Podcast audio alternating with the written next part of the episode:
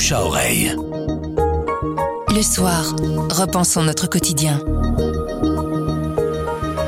À l'occasion de la sortie du 13e album de Mylène Farmer ce 25 novembre, Thierry Coljon, journaliste au service culture, dresse un portrait de la chanteuse en revenant sur sa carrière et sa personnalité hors du commun.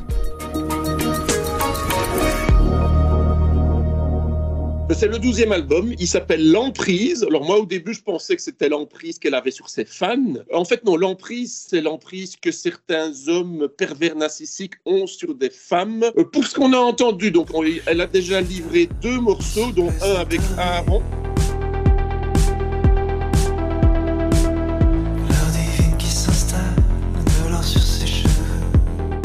Là maintenant, elle a un nouveau partenaire musical qui n'est autre que le DJ français Woodkey qui a composé donc sept morceaux. Archive et Moby en ont composé deux également et elle s'est chargée de tous les textes bien sûr. Vous l'avez dit, c'est son douzième album en 36 ans. Est-ce qu'on remarque une évolution particulière ou est-ce qu'elle a des traits bien à elle toujours là dans sa musique? C'est dans la continuité de ce qu'elle a toujours fait. Elle dit que ça va être plus électro, mais si vous écoutez bien les années 80, 90, 2000, ça a toujours été une petite touche électro. On peut pas lui demander aujourd'hui de révolutionner un genre. Elle a son style, c'est pour ça qu'on l'aime, et elle fait du Mylène Farmer. Le succès de Mylène, l'événement, c'est toujours sur scène qu'il est, on, se rendra compte encore l'année prochaine. Et justement, un des points euh, particuliers de Mylène Farmer, c'est d'être un précepteur euh, des mouvements féministes. Vous avez écrit Pré-MeToo. Pourquoi est-ce qu'on peut dire qu'elle a été un peu en avance sur son temps par rapport à ça?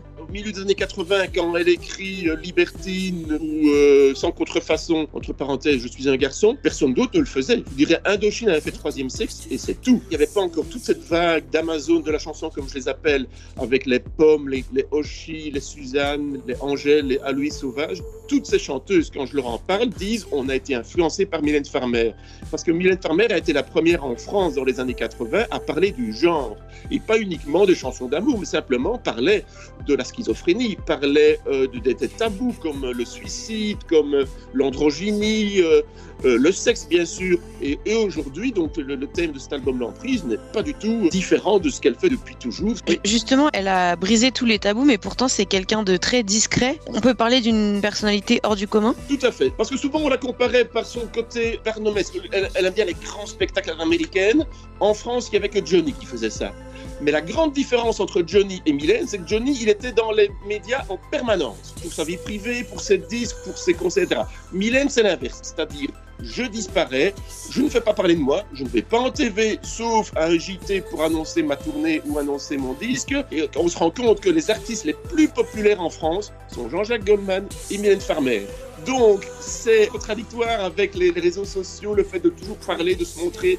Eux, ils prouvent qu'il ne faut pas se montrer, qu'il ne faut pas euh, nécessairement tout le temps parler à la télé ou à la radio en permanence pour avoir du succès. C'est une, icône de plusieurs générations finalement. Tout à fait. Des gens euh, qui ont la cinquantaine, même soixantaine, adorent aller réécouter les vieux tubes et on est étonné de voir qu'il y a énormément de jeunes à qui ça parle. On pense toujours des, grosses tournées, des, gros gros spectacles, des grosses productions, donc ils sont lancés longtemps à l'avance. Donc ça fait longtemps qu'on le sait que ça se déroulera le 22 juillet au Merci beaucoup Thierry. Un grand merci, bonne écoute.